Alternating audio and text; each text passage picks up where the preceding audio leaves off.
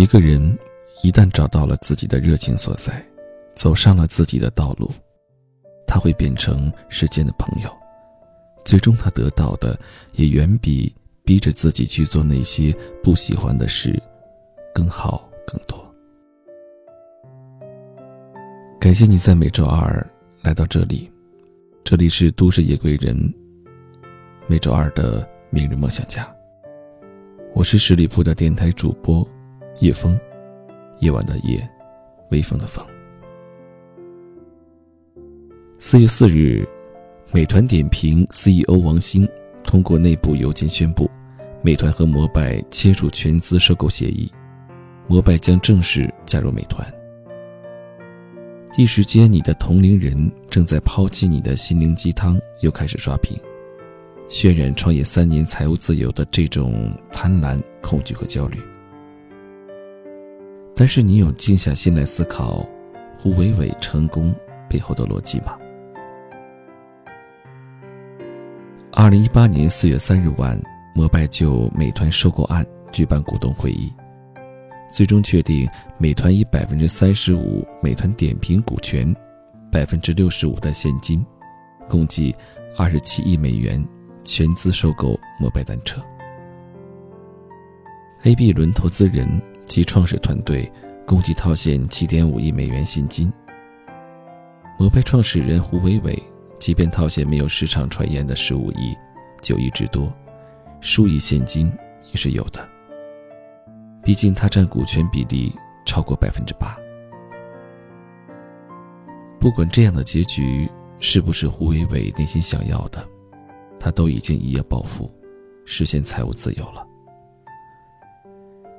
知名财经作家吴晓波也表示，从企业来讲的话，很多创业公司可能三年。刚刚把商业模式想清楚，团队呢第一轮淘汰完成，刚开始跑。但对摩拜来说，好像三年走完了一辈子的路。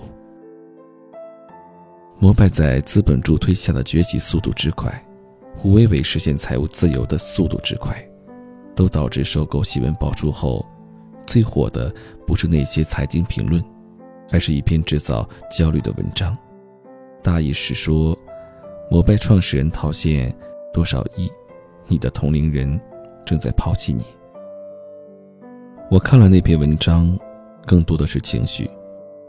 冷静下来后，我想跟你分享一下，我从胡伟伟身上看到两条人生潜规则。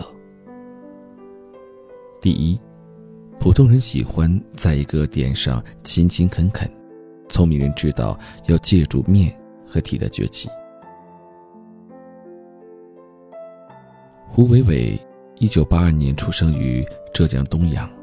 二零零四年，胡伟伟毕业于浙江大学城市学院，一家三本的独立学院。此后做了十年汽车记者，先后任职《每日经济新闻》《新京报》《商业价值》《极客公园》等。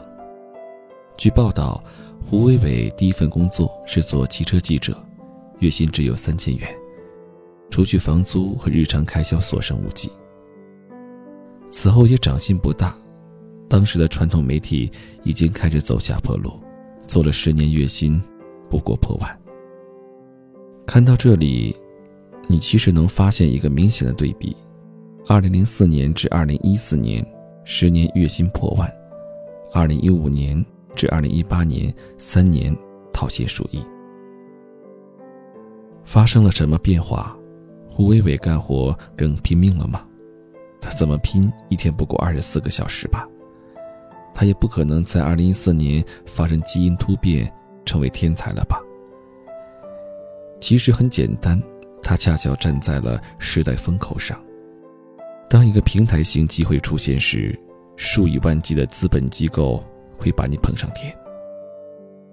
这背后其实是一条人生潜规则。一个人的发展取决于他对这个时代点、线、面体的机会判断和选择。梁宁在他的产品课里举过一个例子：有一对双胞胎，在二零一零年一起大学毕业，一个加入腾讯，一个进入报社。七年之后，去腾讯的那位已经是年薪百万，而满街都是挖他的猎头，投资人也在挖他，只要出来创业就给钱。去报社的那位，因为报社沉沦了，他曾经寄托理想的整个产业都没有了，一切都需要重来。这里不是说双胞胎的素质或者能力有多大差异，也不是说他们分别跟随的领导的能力或者个人操守有问题。核心问题是这两个单位所附着的经济体，一个在快速崛起，一个在快速崩溃。关于点线面体，梁宁讲的实在太好，我就不再阐述这个部分，我就直接引用他的理论。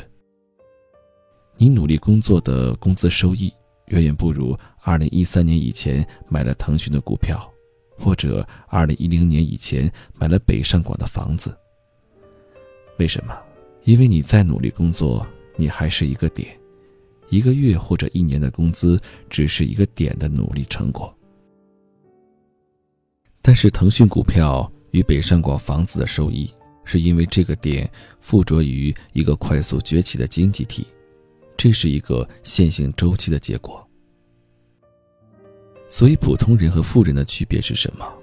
普通人勤恳努力、斤斤计较，他在意的是每一个当下的点，而任何一个点都不会产生过多的收益。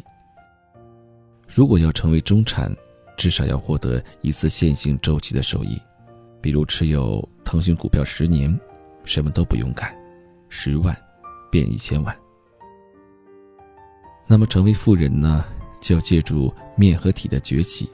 你在做选择的时候，你要看到你切入的点是在一条什么样的线上，这条线在一个什么样的面上，以及这个面又处于一个什么样的体上。所以，当你羡慕胡伟伟时，当你一听到别人实现财务自由而焦虑时，你先问自己。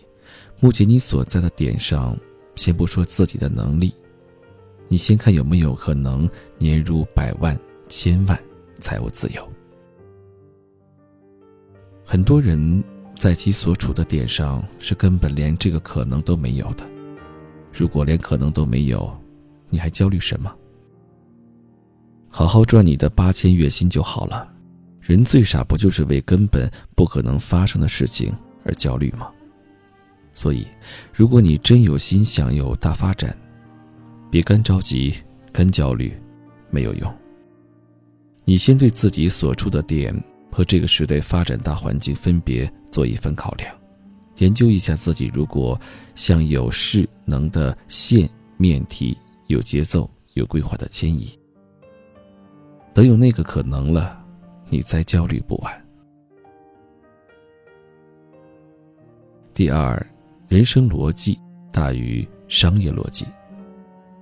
摩拜单车收购新闻爆出后，吴晓波放出了他在二零一八年春节前对胡伟伟的采访。我认真看了，发现了一些细节。吴晓波问他喜欢北京吗？结果胡伟伟说非常喜欢。吴晓波有点惊讶，胡伟伟解释说：“我觉得它特别庞大又无序。”就是什么可能性都有，而且各种各样的人都很有意思。二零零四年，胡伟伟一个人拖着一个拉杆箱就来北京了，记者一做就是十年。吴晓波问他喜欢做记者吗？胡伟伟又说非常喜欢。他觉得做记者非常好玩，在初高中的时候就想做记者。那时候他想做一个主持正义的记者，后来长大后发现，寻求真相比主持正义更重要。但不管怎样，他喜欢做记者，也一直在做记者。再后来，他不再满足于当一个旁观者，我好想去试一试，如果我自己去做的话，会是什么样？胡伟伟说：“其实我不是一个特别有野心和企图心的人。”但是我是那种，如果我心里有一个想法，它就像是种下了一颗种子，然后它就会不断的发芽。如果我不去做的话，我可能会不能接受，所以我就一直不停的去，趴着自己做这件事情。大概在二零一三年年初的时候，他去了一次拉斯维加斯，在那里他看到了很多很多汽车公司的展出。当时他就有一种非常强烈的感觉，那就是未来汽车可能发生很大的变化。拉斯维加斯之行让他颇受冲击，更多的是启发人与汽车的交互、汽车与汽车的交互以及未来的交通出行。回来以后，他跟当时的老板说，未来出行行业肯定会发生巨大的变化。他想做一个关于汽车和科技的小栏目，他来负责。但他最后没有说服老板，干脆就辞职出来自己做了一家公司。叫极客汽车。二零一五年做摩拜单车也是这样，有两次，一次在杭州，一次在瑞典的哥德堡，我都看到了公共自行车停在路边，两次都是靠近傍晚的时候。我就想，其实，在城市里面骑车去游荡还是非常舒服的。我就使劲的想知道我该怎么来租这个车。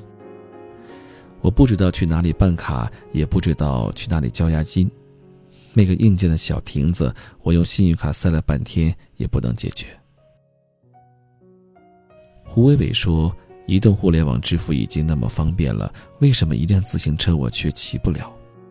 做一辆随骑随停的自行车的种子，已经在他的心里生根发芽。直到有一天，他跟一群工业设计师和一些投资人坐在一起聊天的时候，当时他的天使投资人突然说了一句：“你有没有想过，我们坐共享单车呢？用手机扫码开锁那种。”我当时就立刻被击中了，所以我当时就说：“我要做这个，我们可以做这个。”胡伟伟很激动。最终，胡伟伟没想过他会来领导这个项目。但身边的那些工业设计师后来就不断的在论证，说这个有多难，会被偷走，不知道应该布在什么地方。反正各种各样的问题提出来，最后他们就退出了。最后只有胡伟伟愿意来做这个，他就变成了这个项目的创始人。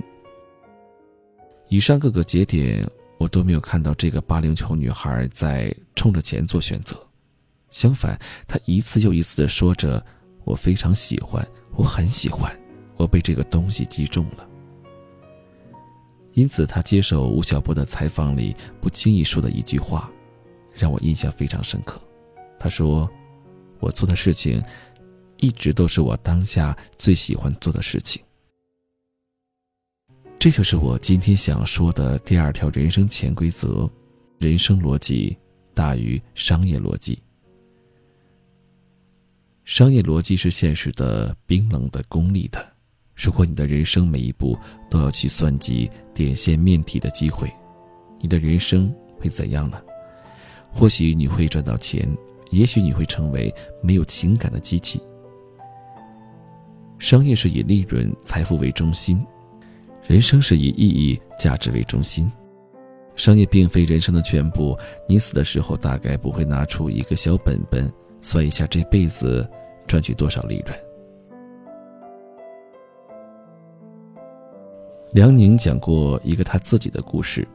二零一六年时，他差点和一个投资界大佬一起做一个母基金，折腾了近一年，连第一笔钱都筹齐了，最后他放弃了。他们两人做母基金肯定是符合点线面体的好选择，加上两个人的资源，有很大机会做大做好。但是因为母基金周期较长，至少十年，他和那个大佬不算至性至情，也没有共同信仰，只有共同利益。梁宁认为自己无法在这样一个关系里去面对未来十年的不确定性。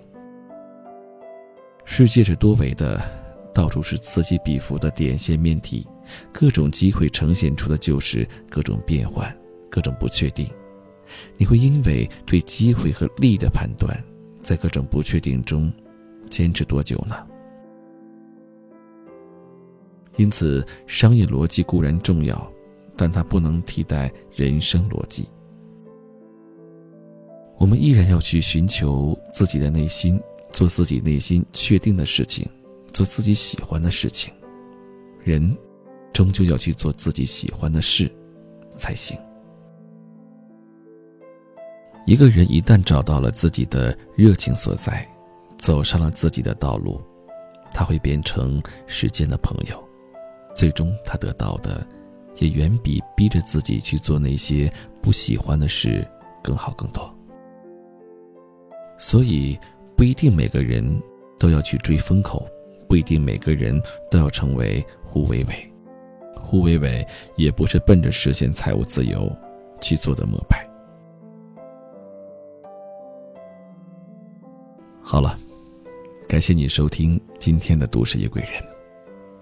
听完本期的节目，我不知道你有何感想。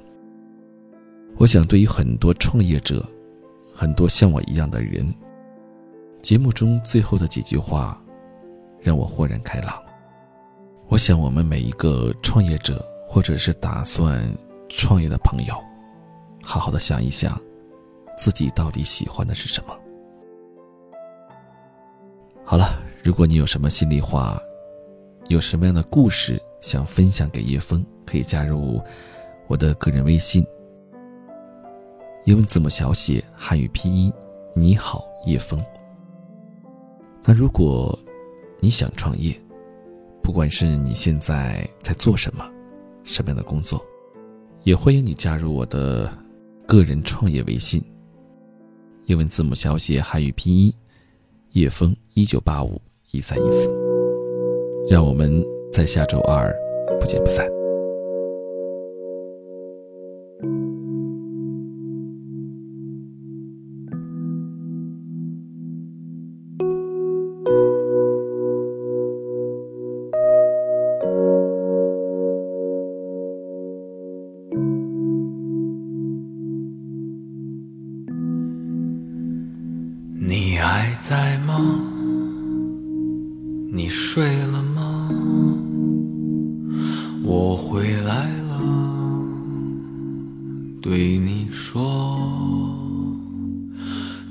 还在吗？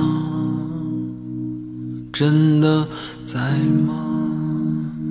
他在召唤，你听到吗？闭上眼睛，闭上眼睛，在黑暗中，在黑暗中，那些忧愁，那些忧愁，那些梦，那些梦，闭上眼。